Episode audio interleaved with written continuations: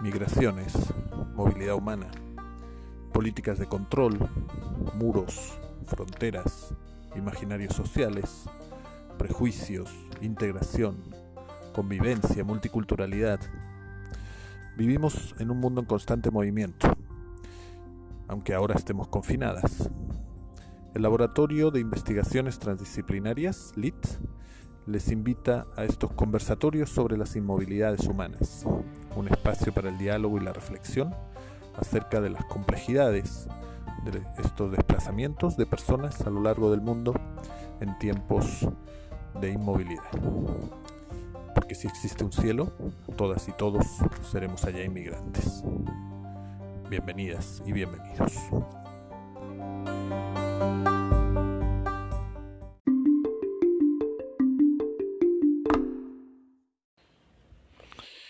Buenos días a todas y a todos.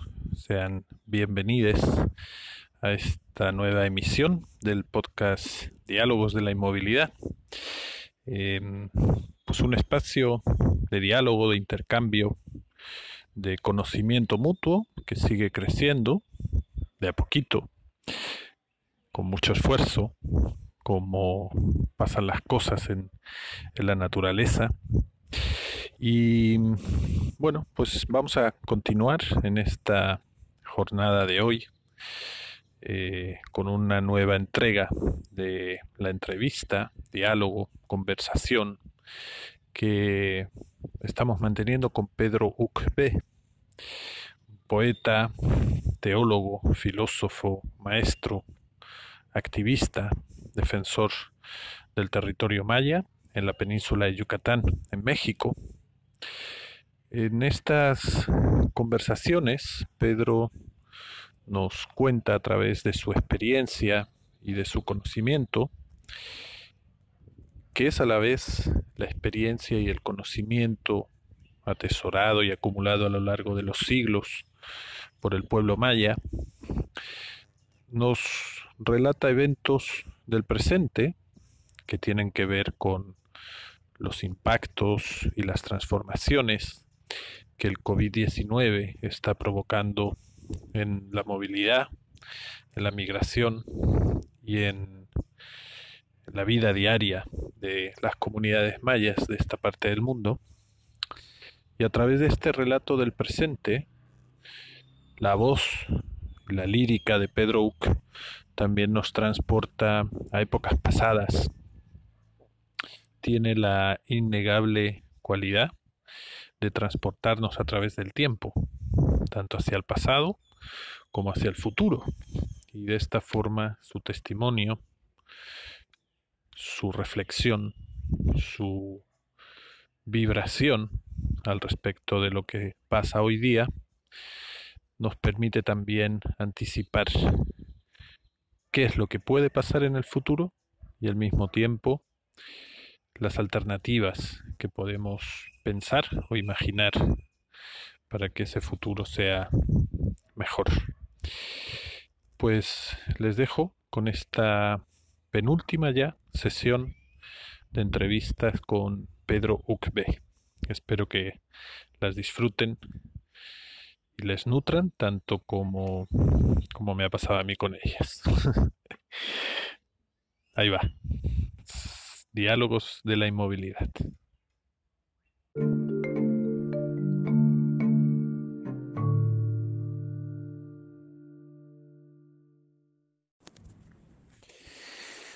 Pedro querido, muy buenas noches.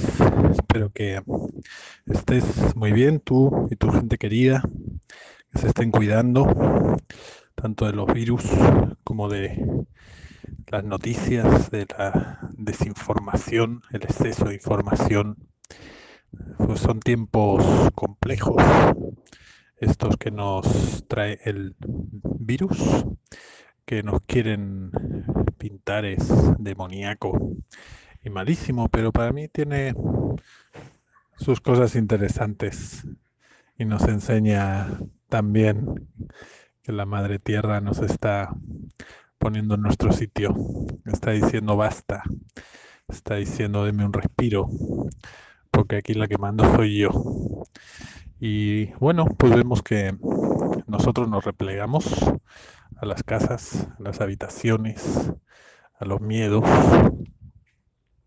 y la naturaleza pues se expande y vuelve a tomar el control de las calles, a limpiarse los cielos.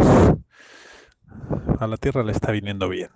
Y al final, pues, pues eso es lo importante, porque ya permanece y nosotras y nosotros nos vamos en un periodo relativamente corto de tiempo. Así que bueno, ojalá sirva esto para restablecer algunos equilibrios que se habían perdido.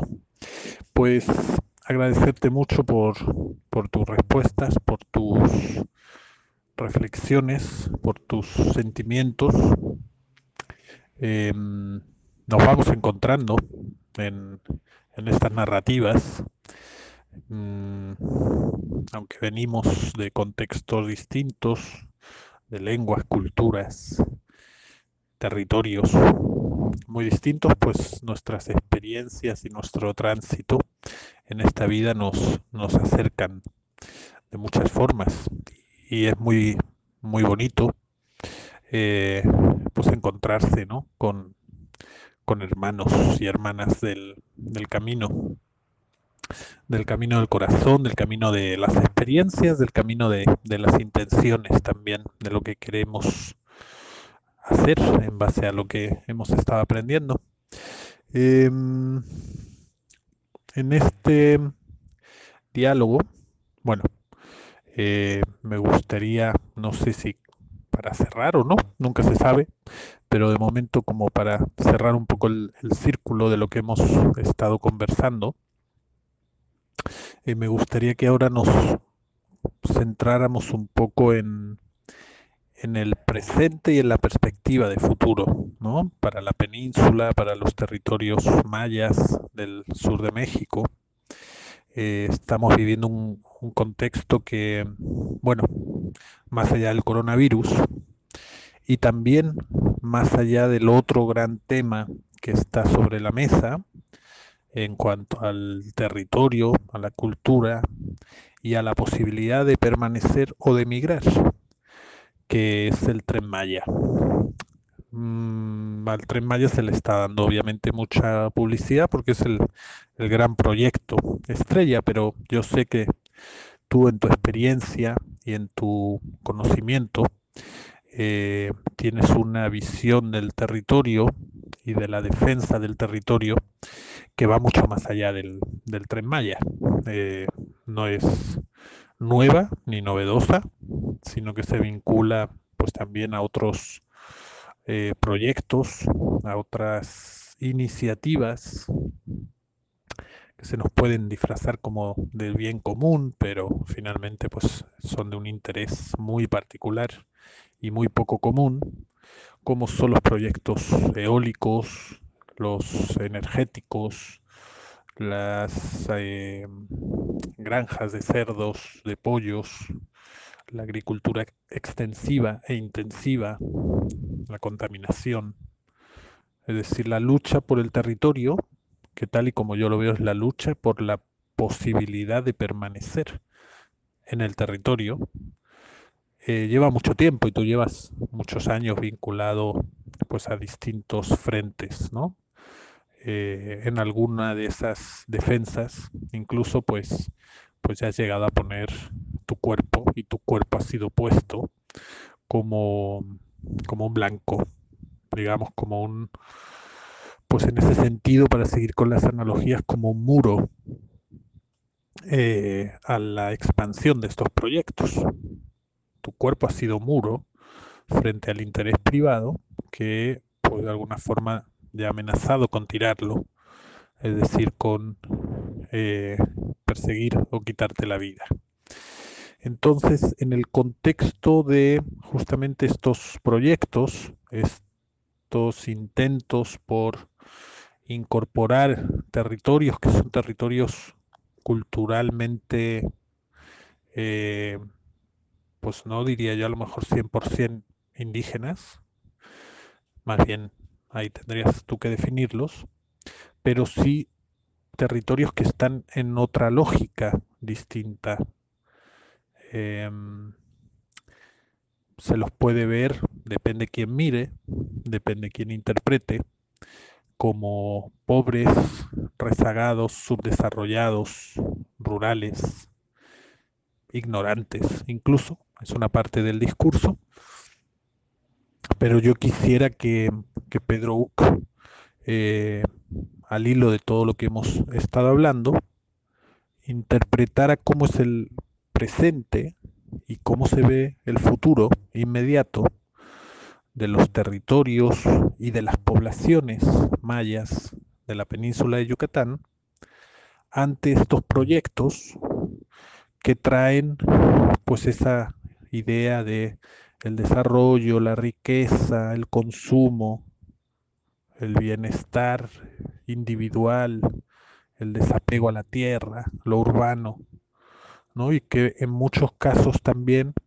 pues podemos identificar como los detonantes de la migración, ¿no? En esas migraciones que nos contabas tú pueden ser como por motivación, digamos, interés personal, ¿no? De ver otros lugares, de conocer otros otros otras culturas, otros territorios, pesa mucho ese imaginario de que los lugares donde está la modernidad, ¿no? Nueva York y Londres y Tokio y los rascacielos y los autos de lujo y las grandes carreteras y el McDonald's y el Starbucks. Entonces, ¿cómo ve Pedro Uc ese potencial conflicto, que no es potencial, ya está ahí, entre los territorios, la cultura y la cosmovisión de los pueblos mayas tanto pasada como presente como futura, es decir, los ancestros, los jóvenes y las niñas y niños que están por nacer, frente a ese empuje de esa idea de modernidad que en muchos casos lo que obliga es a la migración. Entonces me gustaría como que pudiéramos conversar un poco sobre esa, sobre esa idea, sobre esa problemática porque finalmente sí, toda la vida en los pueblos, en la vida de las personas y más allá de la vida de las personas es migración. Pero ¿hacia dónde apunta ese contexto hoy día para los jóvenes y las jóvenes mayas?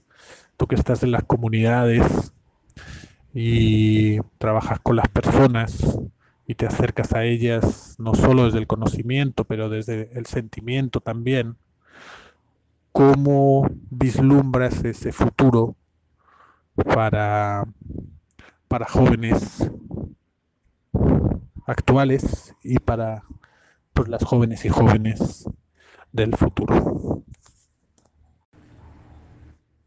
Y bueno, ya con la emoción de la pregunta, eh, se me pasó mandarte un abrazo grande, desearte bonita noche, agradecerte por, por este diálogo que me parece que es súper, súper interesante. Eh, es una lástima que no lo hayamos pensado desde el principio para grabarlo quizás en video, pero me parece que así tal y como está, también en audio, es sumamente enriquecedor y yo te propondría y te pediría, digamos, autorización y permiso para que pensáramos en publicarlo en, bueno, en algún medio, digo, en algún medio que puede ser pues desde tu propio perfil, por supuesto, de, Facebook o el que manejes, hasta en una iniciativa que estamos eh, generando con otros compas que se llama Laboratorio de Investigaciones Transdisciplinarias. Y la idea de este laboratorio que estamos creando, que no tiene nada que ver con el capítulo de, de Voces del Sur, eh, pero justamente una forma de experimentar como si fuera un laboratorio, pero en temas sociales, con otras metodologías, con otros lenguajes, con otras formas de generar conocimiento, que no es desde luego académico, ni tiene por qué ser académico, pero que es igual de válido. Entonces ahí pues experimentamos con, con las iniciativas, estamos por, por lanzar unas unas capsulitas de video justamente con este tema del coronavirus y algunas reflexiones que tenemos eh, que vinculan esta epidemia con una reflexión sobre temas de migración, justamente, ¿no? Porque, pues, es cierto que hasta ahora la migración de muchas formas la hemos entendido o socialmente se ha entendido como algo externo, es decir, migran la gente de Centroamérica, la gente de África, ¿por qué no se quedan en sus casas? ¿no? O sea, ha sido como algo muy hacia afuera y hoy día nos estamos encontrando con una paradoja porque en un mundo que hasta hace dos semanas defendía el derecho a migrar, hoy día justamente está defendiendo el derecho a la confinación, es decir, a una especie de resguardo voluntario de cada quien en su casa, apelando a esa conciencia individual y para que todas estemos mejor, etcétera, pero curiosamente lo que se nos está semi obligando es a quedarnos dentro, ¿no? Algo que es sumamente contradictorio con este tema de la globalización y el derecho a migrar, etcétera. Entonces, bueno, estamos pensando en hacer unas cápsulas de video cortitas, las que vayamos haciendo algunas reflexiones y e incentivando pues a que haya pues un diálogo a través de, de esa plataforma en videos de YouTube cápsulas de dos minutitos en las que, bueno, pues uno empieza hablando de algún aspecto, otro responde hablando de otro, se va encadenando una especie de conversación eh, así en, virtual. Entonces, bueno, en ese ámbito que estamos creando, eh, también me gustaría mucho que pudiéramos incorporar este, este material, que me parece que es, es sumamente enriquecedor, así tal y como está en el capítulo de Voces del Sur, pues ya también lo vamos a, editar y va a estar, digamos, eh, campechaneado la entrevista, digamos, con el relato de la entrevista. Entonces son como formatos distintos y yo creo que, bueno, que lo importante aquí, pues es que, que se conozca, ¿no? Yo soy muy, muy crítico también con, estas iniciativas. Digo, esto de Voces del Sur, pues yo estoy seguro que va a salir bien y lo estamos haciendo este diálogo entre tú y yo con toda esa intención, pero sabiendo cómo son los tiempos de la academia y demás, quién sabe si esto salga en un año o en un año o más. O quizá quién sabe, ¿no? Al final. Entonces, si tenemos la opción de compartirlo, y socializarlo desde ya, pues yo creo que el conocimiento ha de ser libre, universal y no, no reglado a derechos de autor o patentes o privilegios particulares. Así que bueno, ahí te lo dejo todo eso para reflexionar en esta calurosa noche. Te mando un abrazo grande, cuídense mucho. Hola, estimado Sergio.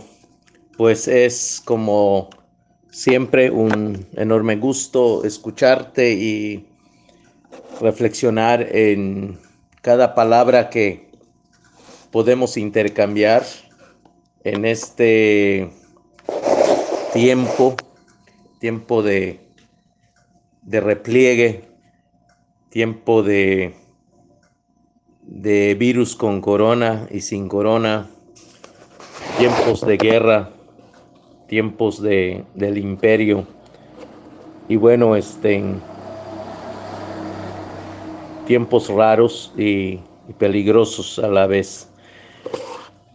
Eh, pero bueno, quiero concentrarme más en la pregunta que, que me haces sobre cómo eh, me parece el presente y el futuro de, de los jóvenes frente a los centros urbanos desarrollados y que son en algún momento el motivo de la migración.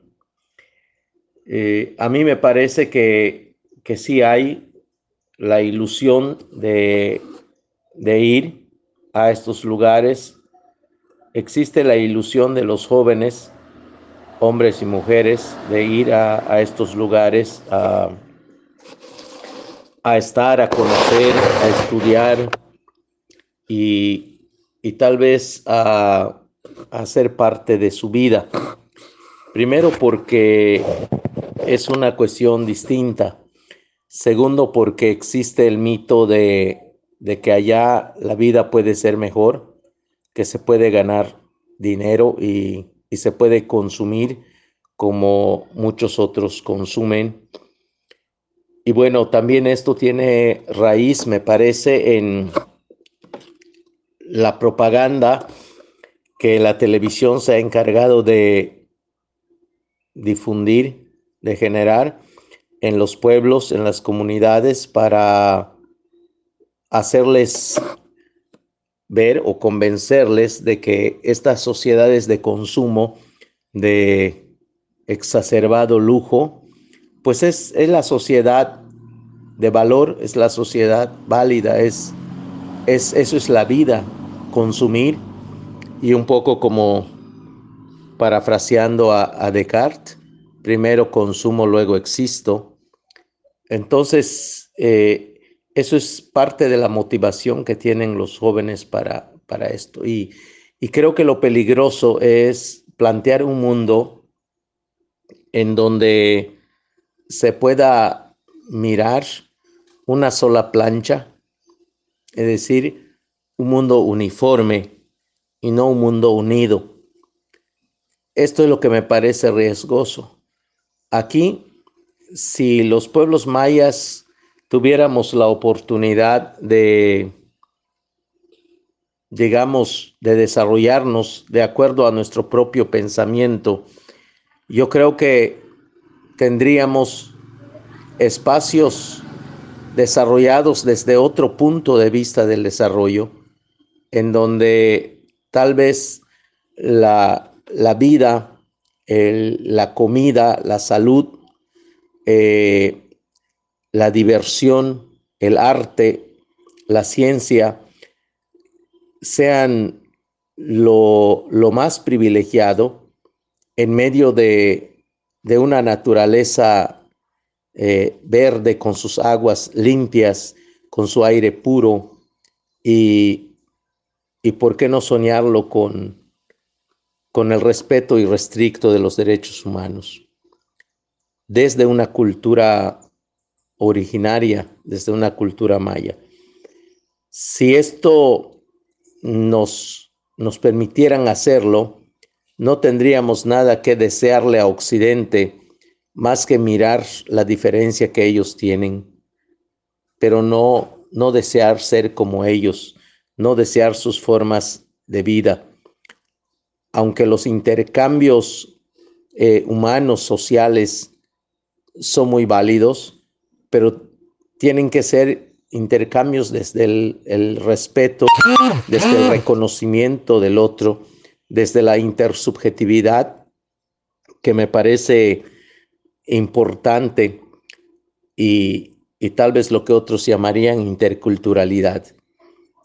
Así como, como en un país podemos ser eh, un país pluricultural, pero con autonomías propias, con sistemas normativos propios, con visiones filosóficas propias y que, y que forman parte del conjunto de valores humanos, de los derechos humanos, y que sea universal el respeto humano. Yo creo que la diversidad en ese universo, en esa universalidad, pues debe ser algo que, puede enriquecer al mundo y, puede generarle mayor, mayor futuro. Yo, yo creo que, que hace falta muchísimo motivar el pensamiento en los jóvenes y no, y no motivar el, el que se conviertan sus manos en piezas robóticas que construyen otras máquinas. en ese sentido me parece que es importante trabajar, es importante generar reflexión. Nuestros jóvenes de hoy, nuestros niños de hoy, nuestros niños de mañana deberían disfrutar el, derecho de, de pensar, de pensarse, de pensar su entorno, de, de imaginar su, su vida a, a, corto plazo, a mediano plazo y a largo plazo.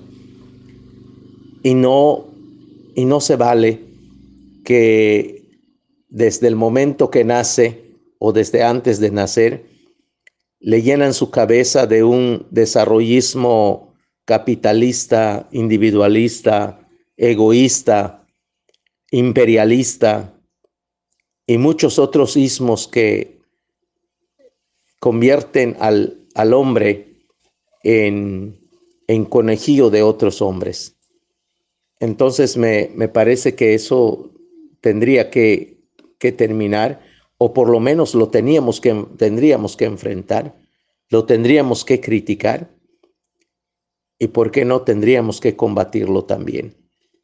Pero se necesitan centros de, de reflexión, se necesita una escuela y no, no edificios donde entrenan a los animales, sino, sino espacios donde el ser humano tiene la oportunidad de, de formar pensamientos, de construir pensamientos, de jugar a ser dioses, en donde podamos inventar nuevos colores, en donde podamos inventar nuevas formas de, organización en donde podamos pensar que, que la unidad es algo que se construye con la diversidad y con el respeto que se tiene a esa diversidad dentro de un mundo de, valores que tiene que ver fundamentalmente con, la vida. Eh, tal vez si derrotamos ese antropocentrismo que nos imponen y, y trabajamos en un biocentrismo, creo que eso ayudaría mucho a, a darle un rumbo distinto a estos jóvenes que, que hoy miran los edificios como, como grandeza y no lo miran como, como pobreza porque muchos edificios grandes están habitados por miles de gentes que no tienen un metro de tierra como patio, sino son solamente un cuarto de cocina, un, dormitorio y un baño. Y ahí es donde hacen todo. Y eso me parece que equivale a una, a una cárcel a una cárcel que no le cuesta al Estado, pero que sí le sirve mucho para la domesticación de los ciudadanos que creen que son libres en espacios de esa naturaleza, en donde hoy, confinados por, por una pandemia, comienzan a volverse locos porque no hayan otro espacio más que el baño, una cocina y un dormitorio. Esto es lamentable, me parece que, eso no es la libertad, me parece que, que no ver a los pájaros, que no ver los árboles, que no sentir el, el aire fresco y no mirar una planta de maíz que crece y florece, me parece que eso no es vivir. Es, es, una perspectiva que se da aquí, que creo que debemos cultivar, que creo que debemos eh, reflexionar y pensar y, recrear con, nuestros jóvenes, porque creo que muchos de nuestros mitos, que así le llaman los, los occidentales, nosotros le llamamos historias, muchas de nuestras historias, muchas de nuestras celebraciones, muchas de nuestras creencias y mucha de convivencia que tenemos con nuestros propios dioses que se equivocan y oran igual que nosotros, nos permiten hacer una vida mejor. una vida que no está basada en el supermercado, sino está basada en la comunidad y en la comunitariedad. Y si en medio de esta forma de vivir se dan los intercambios que tal vez no, no se llamarían migración por, por la noción negativa o peyorativa que tiene la palabra migración a día de hoy, yo creo que es, sería alentador, sería un, un futuro con esperanza o por lo menos un imaginario en el que la vida puede ser mejor que esta que llevamos. Es así como la, la veo, es así como en parte la, la entiendo.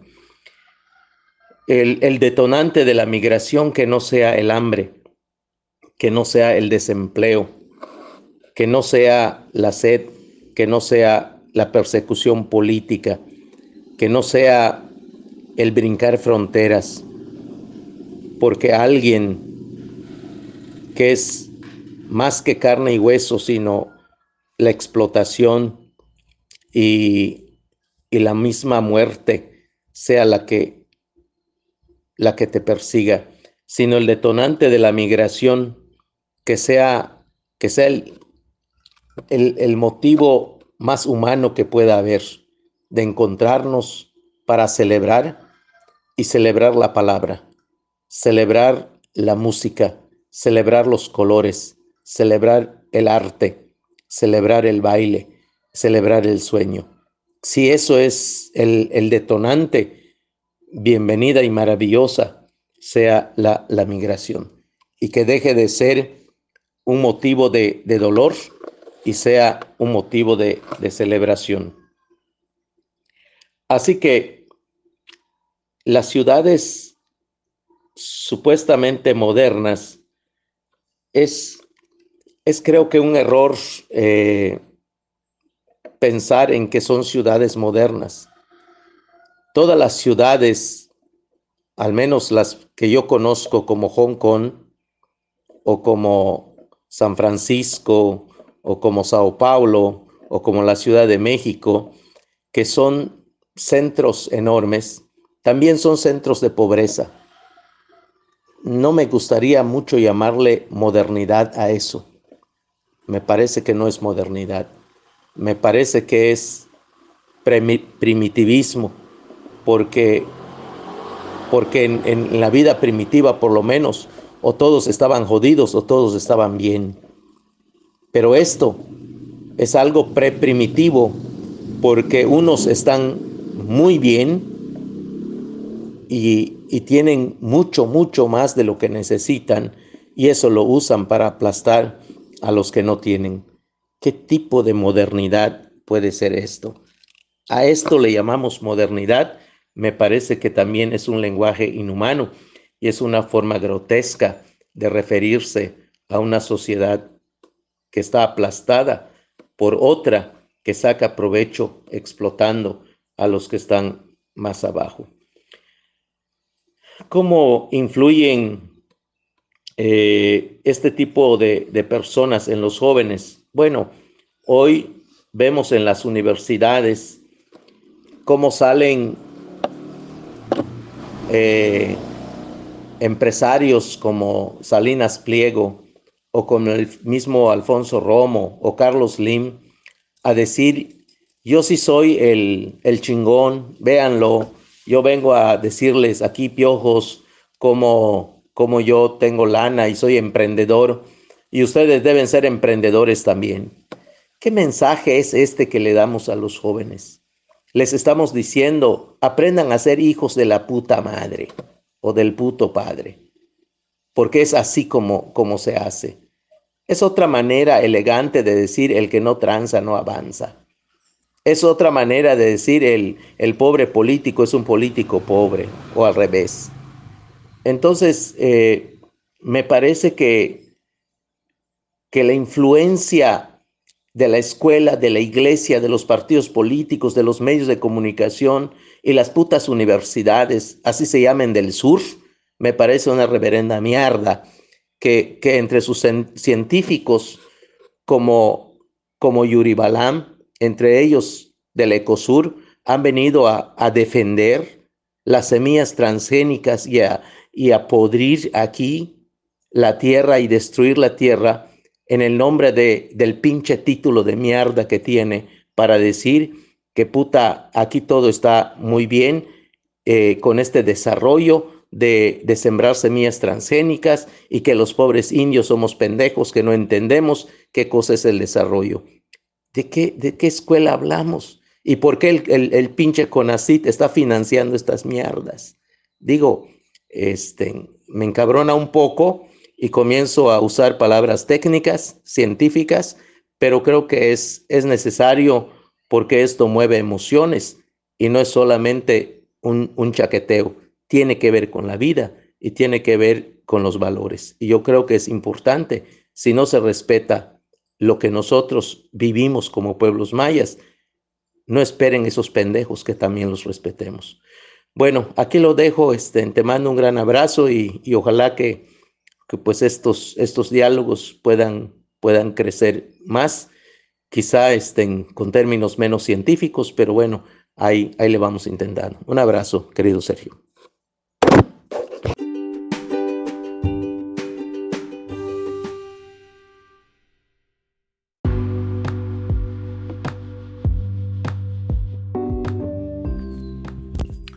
Pues con esta entrevista, charla, conversación con Pedro Uc, cerramos el capítulo de hoy. Les agradezco a todas, a todos, a todos por su paciencia, por su tiempo, por su atención. Las palabras con Pedro Uc, las palabras en la península, son palabras de calma, palabras de reflexión. Acá quizá por el calor, quizá por los rudos elementos de la naturaleza con los que se convive día a día, las cosas van despacio. Y el hecho de que vayan despacio no quieren decir que vayan lentas, sino más bien que se toman el tiempo necesario para ocurrir. Pues espero que tengan un bonito día. La próxima el próximo capítulo de estos diálogos será la última vez por el momento.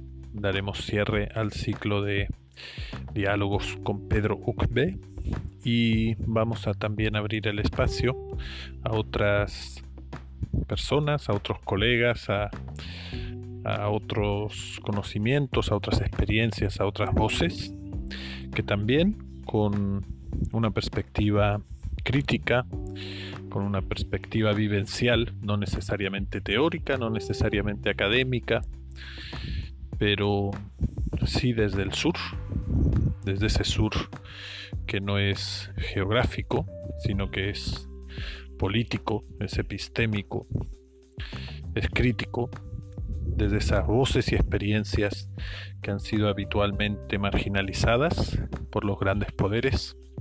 Vamos a seguir desentrañando transformaciones, impactos y perspectivas de la inmovilidad humana y no humana. Al fin y al cabo todas y todos somos seres de este planeta en estos tiempos de COVID. Un abrazo grande, gracias por su atención y nos escuchamos en la próxima. Cuídense mucho y bonito.